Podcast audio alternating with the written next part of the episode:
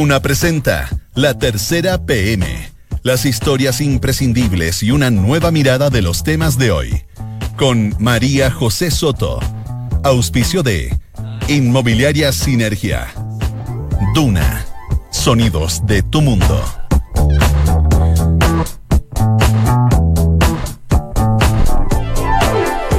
Dos de la tarde, casi dos de la tarde y un minuto. ¿Cómo está? Bienvenido a la tercera PM junto a Radio Duna en esta tarde de día viernes. Se terminó la, la semana ya casi el mes 26 de julio de 2019. A esta hora en Santiago hay 15,1 grados de temperatura y cielos soleados y se espera para mañana ya el fin de semana, mañana sábado, entre 4 y 16 grados. Han sido horas noticiosas, por lo tanto, eh, tenemos notas y reportajes de distintos temas bastante entretenidos e interesantes. Así que vamos de inmediato con los titulares. Contamos del día después de estos atentados explosivos en la comisaría de Huechuraba y también en Quiñenco. ¿Cómo amanecieron en ambas organizaciones? Carabineros activó un plan de seguridad en todas sus comisarías. ¿Y qué pasó en Quiñenco, donde la bomba afortunadamente desactivada estuvo en el escritorio del exministro del Interior, Rodrigo Hinspeter? Era medio kilo de dinamita. De esto no se sabe. Les vamos a contar sobre la bomba de prueba que llegó a una casa en Vitacura la noche del miércoles y que alertó a los organismos de inteligencia. Hace un tiempo nos enterábamos de ya la concreción y aplicación de la famosa ley de acoso callejero. Eh, la Fiscalía ha hablado del tema y está preocupada porque evidentemente no es fácil su ejecución, porque es complejo encontrar a personas que infrinjan la ley, encontrarlas, digamos, a partir de las denuncias, tener pruebas, etcétera. Por eso, la Fiscalía está trabajando en un mapa del acoso callejero que son básicamente lugares donde eventualmente se cometen estos ilícitos en salidas de metro, salidas de colegio, discotecas, etcétera. La idea es tratar de hacer coincidir casos con las mismas personas, encontrar pistas. Habla Carlos Williamson, quien fue elegido por la moneda, ¿se acuerda? No oficializado aún, pero ya era como inminente su secretario de Educación Superior, pero se le canceló su nominación por sus dichos contra el Museo de la Memoria. Lo entrevistamos, estaba bien decepcionado de lo que pasó, de hecho él dice textual, habría esperado que me hubieran dado la oportunidad de aclarar mis palabras. Y esto es una noticia súper lamentable de una figura de la literatura chilena tan importante. El escritor Hernán Rivera Letelier padece de la enfermedad de Parkinson. Habla del tema por primera vez en una entrevista. Eh, el escritor de 69 años dice que ya se le notaba demasiado y era tiempo de contar. Sin embargo, está él más activo que nunca. Habla también de su nueva novela que recrea su juventud Las Salitreras del Norte, donde él empezó a escribir. Se llama El Autodidacta y este fin de semana llega a las librerías. Y otro tema ciudadano que a todos claramente nos importa. Estábamos nosotros cada vez más acostumbrados a incorporar en las ciudades medios de transporte que son ya paralelos, distintos a los tradicionales al auto, a la micro, etcétera. El uso de las bicicletas tiene cada vez más fuerza, pero eso va acompañado de eh, choque de, de transportes, básicamente. Conocimos cifras de la Asociación Chilena de Seguridad en la que se evidenció que el 12% de los accidentes de tránsito en jornada laboral afectó a ciclistas. Evidentemente es un problema y por eso se está trabajando en una aplicación bien interesante para advertir, advertir a los conductores de autos los riesgos de colisión con bicicletas. Dos de la tarde y cuatro minutos. Vamos de inmediato a contarles del tema más importante de las últimas horas y tiene que ver con estos ataques de atentados explosivos que conocimos ayer en dos lugares específicos, en eh, la comuna de Las Condes, en la oficina de Quiñenco y también en eh, Huechuraba, en una comisaría de allá. ¿Qué pasó? ¿Cómo se han manejado durante las últimas horas? ¿Cómo está Carabineros? ¿Cómo están también en las oficinas de Quiñico con lo que pasó? Bueno, queremos hablar con Andrés Muñoz y Víctor Rivera, que son ambos periodistas de la tercera. Andrés, bienvenido. ¿Cómo estás? Muy bien, pues Víctor. Hola, ¿qué tal? Han tenido mucha pega las últimas horas a propósito de lo que pasó. Sí, horas movidas eh, han sido las últimas y claro, eh, ayer tengo, bueno, yo vengo, eh, tengo, vengo un poco a hablar de, de, de lo que pasó en Quiñenco. En Quiñenco, partamos sí. con, con, Quiñenco, Partamos con que Quiñenco. fue, eh, contextualicemos un poco lo que, lo que pasó. Sí, bueno, Quiñenco, el holding de, la, de las empresas de Andrónico Luxich, eh, ayer la- las oficinas ubicadas en, en la calle Enrique Foster, eh, a eso de las 10.20, 10 y cuarto de, de la mañana, eh, se recibe un objeto eh, en el- de- desde el piso, desde, desde Correos de Chile, un objeto que eh, al parecer, pues según nos cuentan hoy día eh, fuentes de la investigación, eh, logra pasar los escáneres propios de, de la- del propio edificio, ¿no? Eh, para ingresar a las oficinas de, de Quiñenco, en el primer piso se ubican unos escáneres, estos típicos escáneres que registran rayos X eh, y ah, registran mochila, etcétera. Eh, la correspondencia también se, se pasa por ahí y fuentes de la investigación hoy día nos entregaron un dato que eh, puede ser eh, revelador para, para la investigación, es que el escáner sí detectó un objeto sospechoso a eso de las 10.20 y eh, que al parecer, según todavía está confirmando, la- lo va a confirmar la- el fiscal, me imagino, eh, la persona que estaba a cargo del escáner no, no se dio cuenta de la alarma que se produce por el objeto y finalmente el funcionario de Correos de Chile logra eh, pasar el, paquete, la bomba, que tenía medio kilo de, de dinamita eh, y subir hasta el piso 14, donde se ubica la recepción de la oficina de Quiñenco. O sea, es el, el propio sistema de seguridad el que empieza a emitir una alarma. Exacto. Lo que pasa es que hay, bueno, hay, hay varias, hay varias versiones, eh, la que nosotros pudimos recoger hoy día, que son fuentes de la investigación, eh, nos dicen de que el escáner sí habría funcionado. Ayer se dijo que no habría, que habría estado, que no, que no, no alertó nada. Hoy dicen, hoy día dicen que sí, que sí quedó un registro, pero al parecer fue una falla humana que no se dio cuenta de que el, de que el, el objeto sospechoso em, podía contener metal, algo que no era, algo que no era usual. Eh, y eso hoy día está siendo investigado por, por la fiscalía eh, y, estamos a la espera de que, de que, de que finalmente que se confirma.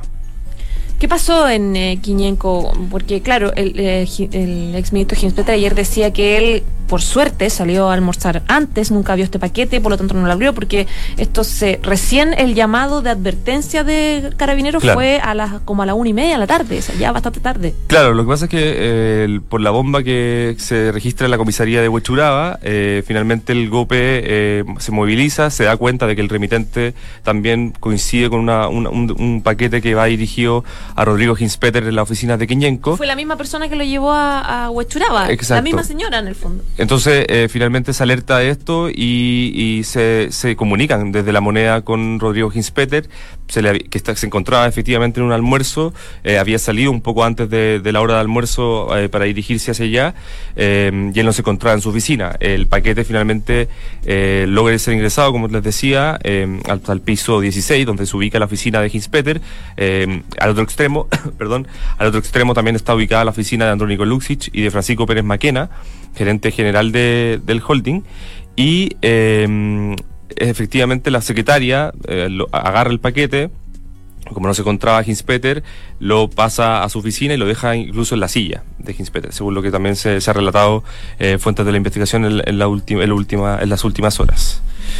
Y bueno, eh, ahí finalmente después de eso, cerca de las ya 2 de la tarde, 3 de la tarde, el GOPE llega y logra evacuar el edificio y que la bomba no, no explotara.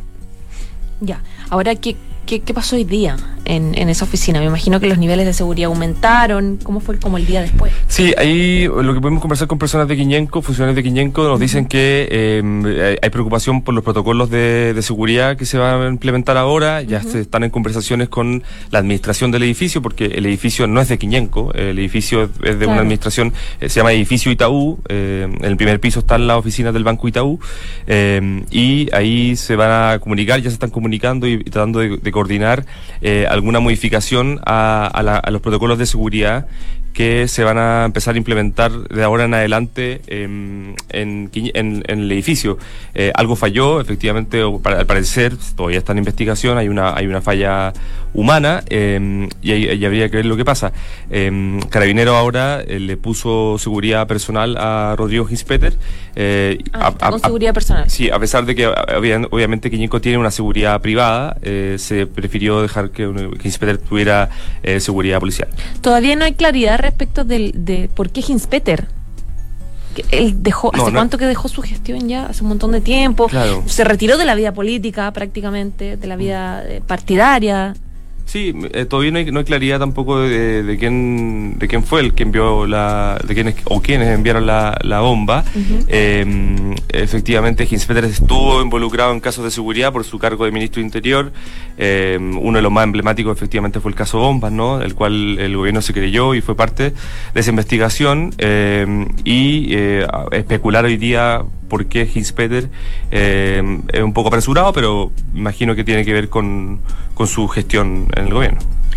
Víctor, tú viste el otro lado que tiene que ver con cómo se afectó a carabineros a propósito de este bombazo en esta comisaría de Huachuraba. Sí, lo que pasó en Huachuraba eh, ocurrió cerca de las dos y media cuando una mujer, una funcionaria de Correos de Chile, eh, hace entrega de, un, de, una, de, de, de, una encomienda a nombre del mayor, el jefe de la comisaría. Eh, enviado supuestamente por la jefa de seguridad de la municipalidad del Bosque.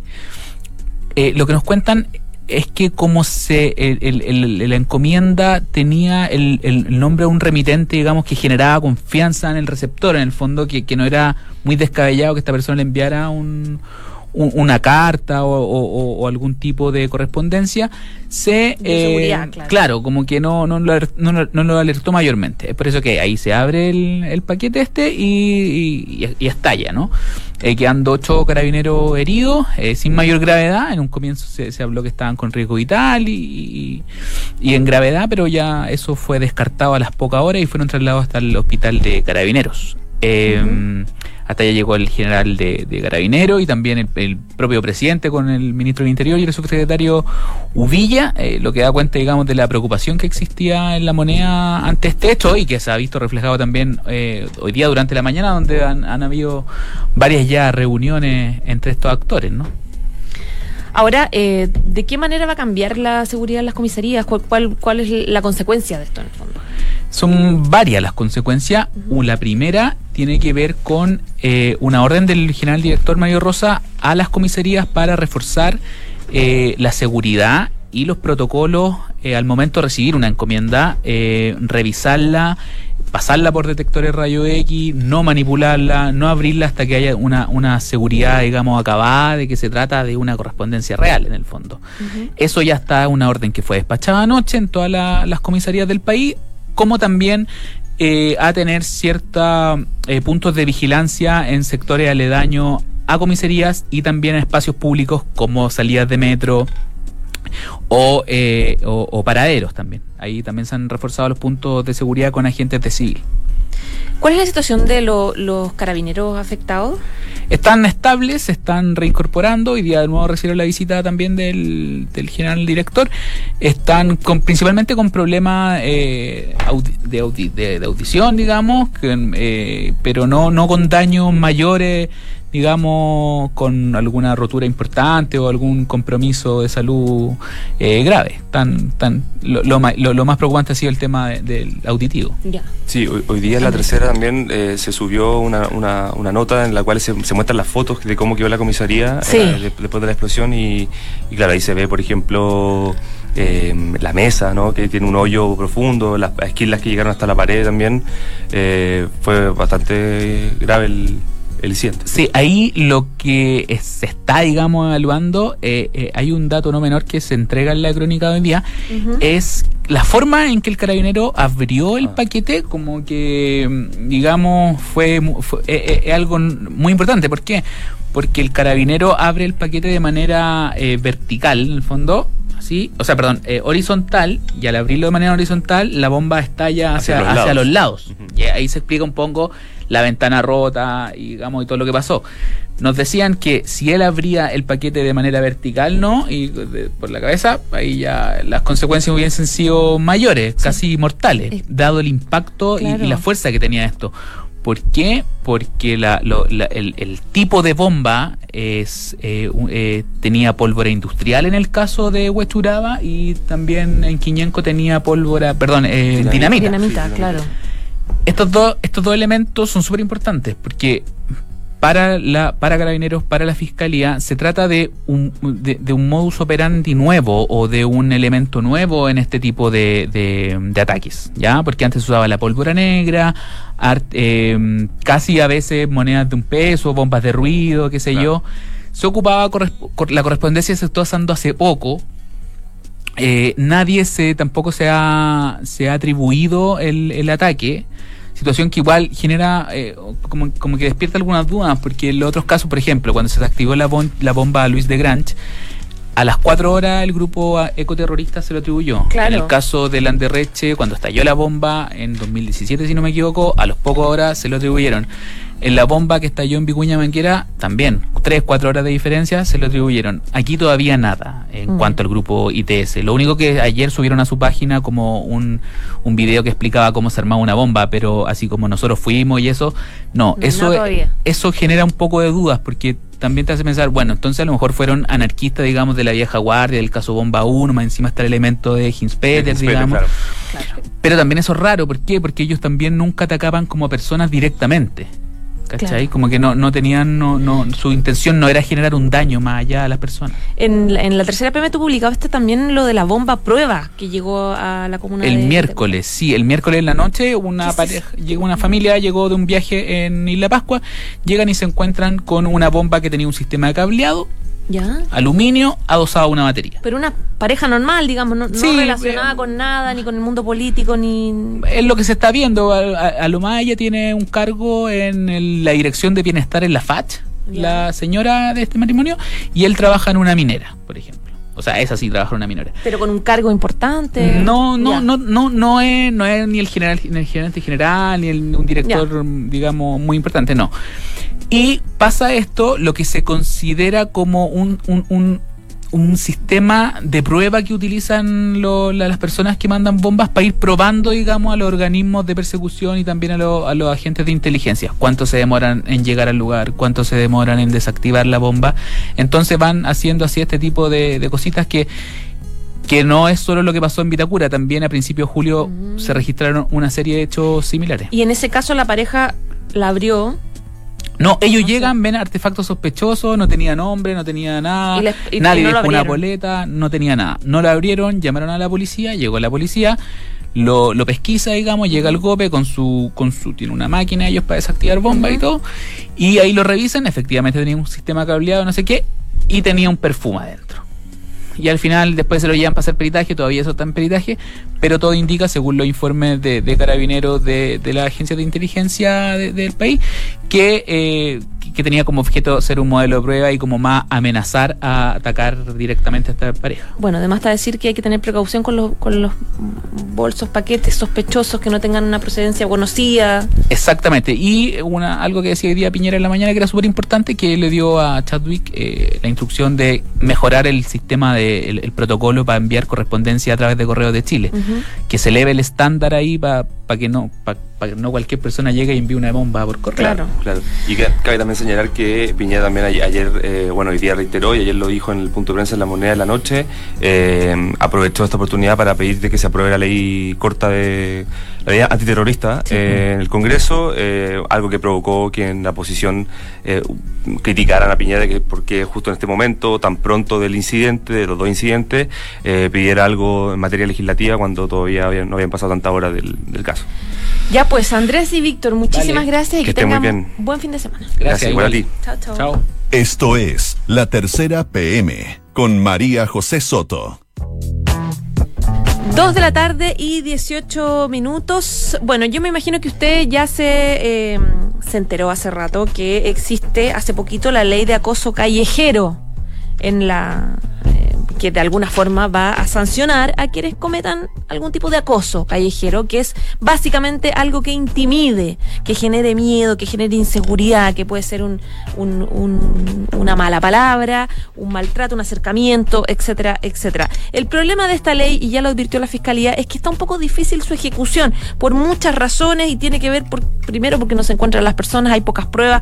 Por lo tanto, lo que se está diseñando es un mapa del acoso callejero. ¿En qué consiste? Se lo vamos a preguntar a Javiera Matus, que es periodista de Nacional de la Tercera y está aquí con nosotros. Javi, ¿cómo estás? Bienvenida. Hola José, muchas gracias. Cuéntanos un poco en qué consiste este mapa del acoso callejero y por qué se generó la idea de elaborarlo. Eh, sí, mira, te cuento. Esta es una ley, creo que esto es importante precisarlo, que comenzó a regir hace muy poquito Claro. eh, el 3 de mayo entró en vigencia y eh, cuenta con tres figuras penales. Eh, una es el acoso sexual callejero, la otra son las grabaciones de partes íntimas de tu cuerpo sin tu consentimiento en la vía pública. Y la tercera es el abuso sexual eh, por sorpresa. Esas son las tres figuras que están dentro de esta nueva ley que ingresó. Y eh, lo que se busca eh, es eh, sancionar diferentes actos sexuales en contra de las personas. Y la Fiscalía lo que pretende con esto es, específicamente en el caso del acoso sexual, que como bien tú decías, tiene que ver con eh, comete- cometer actos impropios, como por ejemplo empezar a perseguir a una persona en el metro, por darte un ejemplo cualquiera, o mostrarle fotografías, por ejemplo, eh, eh, que tengan que ver como con el tema sexual una persona mientras está sentada, no sé, en el Transantiago, cualquier cosa que pueda ser como que en el fondo te están haciendo como una persecución sexual, Que te intimiden. que te intimide, eh, eso es un abuso sexual eh, callejero según la ley. Y a diferencia de las otras dos figuras que yo te explicaba, que es el abuso sexual por sorpresa y las grabaciones, en el, en el caso del acoso es una falta, no es un delito. ¿Qué significa esto? Que tiene una eh, pena menor eh, en términos como de sanción, sanción penal que, que, la- que las otras dos figuras. Eh, ahí eh, la fiscalía lo que está tratando de hacer es eh, separar dependiendo si es que el imputado es conocido o no es conocido. ¿Qué significa esto? La fiscalía no solamente en los casos de, de abuso sexual, sino que en muchos, en muchos delitos que ocurren en Chile, no siempre logra encontrar a un, a un imputado conocido, o sea, no, no, no, no siempre logra identificar a la persona que cometió el ilícito o la falta. Ujú. ¿Por qué? Porque, no sé, a veces, por ejemplo, eh, eh, cometen el delito y las personas se escapan rápidamente y el- la, la víctima no, no es capaz de identificar quién es su agresor, por ejemplo. Claro. Eh, o a veces lo hacen de forma sin que las personas se den cuenta también. Eh, entonces, eh, la fiscalía está, está separando ahí los dos tipos de casos. Y en el caso de que no se logre encontrar al, al acosador, o sea, que no se logre identificar al acosador tanto por parte de la víctima como por parte de un policía, por parte del fiscal, o sea, que, que no logren saber quién es la persona que cometió el- el- el- esta figura penal en el fondo. O sea, porque por la víctima solo esté la denuncia. Claro, y que ella te diga, eh, que esa denuncia, o sea, que esa víctima te diga, sabe que no, no sé quién es la persona, la persona se escapó, yo no la vi más, eh, no la conozco, eh, no, no tengo cómo identificarla. Entonces ahí la Fiscalía lo que, lo que va a aplicar, nos explicaban, por lo menos en la Fiscalía Centro Norte, que es la que está tomando la mayor cantidad de, de estos casos, porque la Fiscalía Centro Norte es la que tiene las zonas como de, del centro de Santiago, por así decirlo, y, y- y varias comunas aledañas al lugar, pero no significa que solamente ocurran ahí los delitos, los delitos pueden ocurrir en todo el país, pero es una Fiscalía bien que abarca un- un- una zona muy... Donde se cometen muchas Claro, faltas y delitos de este tipo. y- claro, y muy transcurrida por lo demás en la vía pública, todo. Eh, que eh, cuando no se logre eh, detectar a la persona que fue el agresor, lo que se va a hacer es archivar el caso. ¿Qué significa archivar? Que no se va a seguir investigando durante, durante más tiempo, pero no se va a cerrar por completo. Entonces, lo que quieren hacer es una especie como de análisis criminal que se llama, que es, si, si un fiscal empieza a encontrar que hay muchas personas que denuncian actos del mismo tipo en un lugar más o menos similar o en, en una zona más o menos similar, sea por ejemplo a la salida de un colegio, eh, no sé, en un recorrido de un Transantiago, estoy inventando, o sea, hay muchos lugares donde pueden ocurrir estas cosas, eh, se va a marcar una especie como de hotspot, por así decirlo, y cuando logren eh, recabar varios casos o- ocurridos en el mismo lugar, se van a desarchivar esas causas Mm. por algo se llama archivo provisional, o sea, es por un, eh, es por un ratito nomás.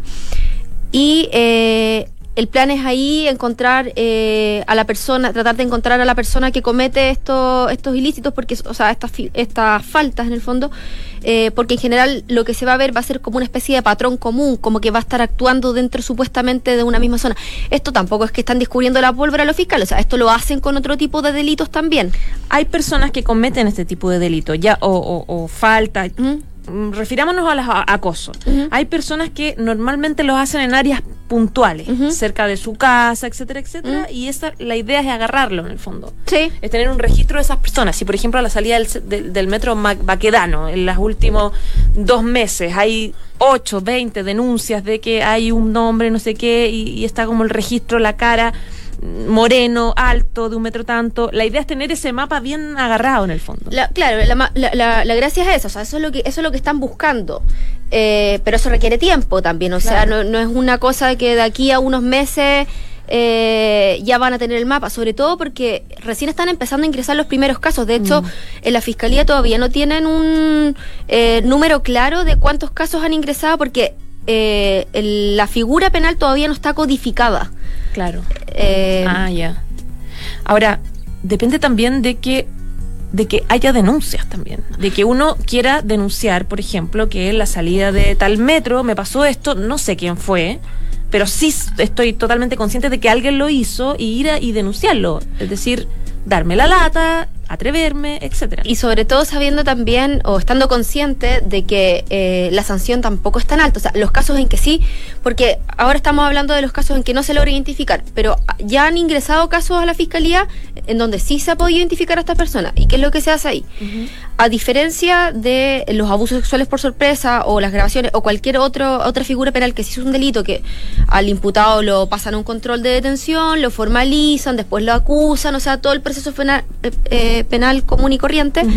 En los casos de, de los acosos eh, se pasa una, a, un, a, un- a- a otra fase que se llama procedimiento monitorio Ya.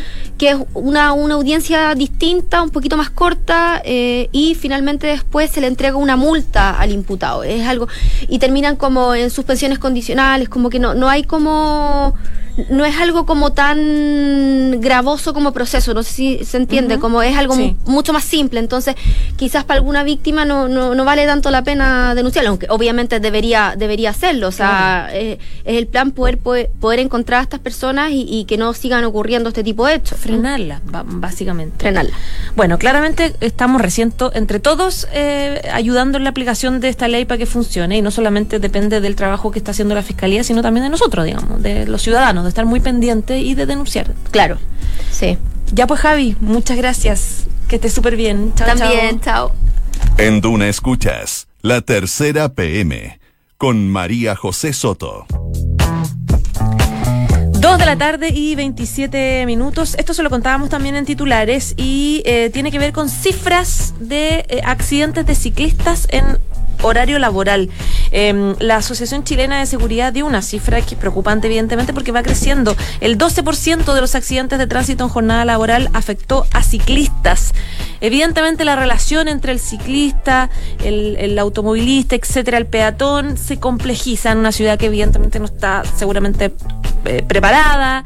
eh, todavía tal vez no tenemos la cultura al respecto. Bueno, queremos hablar del tema porque la Asociación Chilena está buscando alternativas y una de ellas es la creación de una aplicación que nos podría servir a todo. Queremos que nos explique bien el tema Alejand- Alexandra, siempre te digo Alex- Alejandra, No te perdona. preocupes. Alexandra Chichininsky. ¿Lo dije bien? Sí. Ah, muy bien. Estamos avanzando. Periodista de la tercera. Bienvenida, Alexandra. Muchas gracias. Ya, ¿en qué consiste esta, esta aplicación? Bueno, esta es una alianza que hizo H con Waze. Eh, la idea es, bueno, y Capo también. Capo es la aplicación de paraciclistas en el fondo. Ya. Y la idea es que al conductor de vehículo le arroje una alerta cuando se está aproximando a una zona con gran cantidad de ciclistas. Por ejemplo, en la Alameda o en Avenida Mata. Ya. Y eh, bueno, las otras alertas que arroja también son cuando eh, está en presencia de una ciclovía y esa ciclovía finaliza en la calzada de los vehículos porque también es un riesgo en el fondo para los ciclistas. Y la tercera opción en que se genera una alerta es cuando, cuando hay una ciclovía eh, de doble tránsito. Los expertos nos explicaban que eh, la verdad es que cuando es- estas ciclovías, eh, los vehículos pasan por estas ciclovías, por lo general miran para un solo lado y no para los dos. Y por eso se producen accidentes. La idea es que los automovilistas eviten estas zonas. Más que que las una eviten, alternativa o estén precavidos. que estén precavidos. Claro. No que las eviten, que estén precavidos. Ya, ya.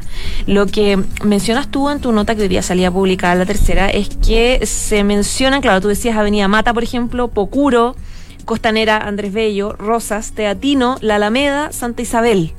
Más o menos las, Claro. la- las zonas como complicadas en términos de que en horario peak hay muchos ciclistas y mucho auto. Claro, eh, ahí, bueno, gracias a la alianza que se generó entre Capo y Waze, eh, lograron mapear siete, como las son más zonas, pero nos entregan siete en las que se consideran de, de mayor riesgo en el fondo para los ciclistas si es que los vehículos no tienen la prevención. Y por esto también se decide generar la, la alerta para los vehículos y no para los ciclistas. En el fondo, eh, la idea que un ciclista ande con el celular en la mano es súper riesgoso, No se puede. no se puede. claro. Y bueno, que el conductor también esté eh, al pendiente del teléfono también es riesgo- riesgoso, se supone que tampoco se puede. Por lo tanto, se genera esta alerta cuando el vehículo no se encuentra en movimiento, por ejemplo, en, en un semáforo en rojo o en un disco pares. Ah, ya. Se genera un, un movimiento, un, un ruido, una alarma, algo así, Claro. de- de- del mismo celular. Claro. Que advierte la presencia de. Es una buena idea. Sí. Es en realidad una buena idea. Lo ideal sería que, lo- que los conductores tuviésemos. Lo tuviésemos, tuviésemos disponible esta aplicación. Ahora, ¿cómo va eh, también la ejecución de la ley de convivencia vial? ¿Qué, ¿Cuánto tiempo ya tiene? Esto se, se comenzó el, el, año noviembre del año pasado. Claro, ¿cómo, Eh. cómo ha ido con, con eso? En, en un poco primero que la concienticemos todo y eh, las multas, ¿cómo va la situación? Bueno, eh, actualmente el Ministerio de Transporte se encuentra trabajando en la elaboración de los reglamentos que van a que, que se van a regir por esta ley de convivencia vial. Ujú. Los reglamentos tienen distintas etapas. Está su elaboración con un panel de expertos, está en, en consulta, son dos reglamentos. Y actualmente hay uno que se encuentra en consulta y otro en elaboración. Entonces no hay mucha eh, precisión de Claro. eh, cuáles son los detalles de esos reglamentos. Ahora, lo que sí es que probablemente en lo que es convivencia vial, el uso de nuevos modos, como los scooters, por ejemplo, han puesto un poco más en riesgo quizás la situación de los, eh, ah, bueno, de los vehículos, de los peatones y de las mismas personas que andan en, en bicicletas y en scooter, porque se ve mucho scooter eh, que no anda con casco, que no anda con, Sí, con luces. Y el scooter sí que no se ve, uno no, o sea, es difícil com- distinguirlo del peatón en el fondo. Y el scooter, al igual que la bicicleta, si es que no hay una ciclovía, en teoría debería andar por la calzada del vehículo. Y muchos de los scooters andan sin casco y sin las luces que necesitan. O en las veredas muy rápido. A Exacto. mí me, me da miedo. Ahora estaba viendo, eh, por ejemplo, balances. De, hace rato que nosotros un balance, el último de eh, del mes de mayo de este año, a propósito de los resultados de la ley de convivencia vial que anunciaba el Ministerio de Transporte y decía, mira, ciclistas muertos en accidentes bajó un 32% en comparación con el año pasado, un 5,8% menos de accidentes que involucró bicicletas. Evidentemente que es un avance. Sí, hay, hay, hay un avance de a poquito. Bueno, entre 2014 y 2018, según la CONACET, se registraron 113 fallecidos, eh, 113 ciclistas fallecidos. Y a pesar de que la implementación de la ley tuvo alguna polémica al comienzo, por el, sobre todo por el tema del, del chaleco reflectante o de tener que bajar a la calzada, de a poco eh, los ciudadanos se han ido adaptando a que se tiene que tener una mayor convivencia entre las distintas personas que transitan por las calles. Ya pues, Alexandra, muchísimas gracias. Gracias a ti. Que estés muy bien. Chao, chao. Saludamos a Sinergia Inmobiliaria que piensa en cada proyecto de caso departamento como si fuera único. La distribución de los espacios, diseño vanguardista y terminaciones que encantan. Sinergia Inmobiliaria, espacios bien pensados. Conócelos en isinergia.cl. Dos de la tarde y 33 minutos nos vamos. Gracias como siempre por informarse con nosotros y quédese en la 89.7 porque ya viene la próxima carta notable, que es de la cortesana Ninón de Nenclos, que escribe seductoramente, quejumbrosa, a uno de sus amantes.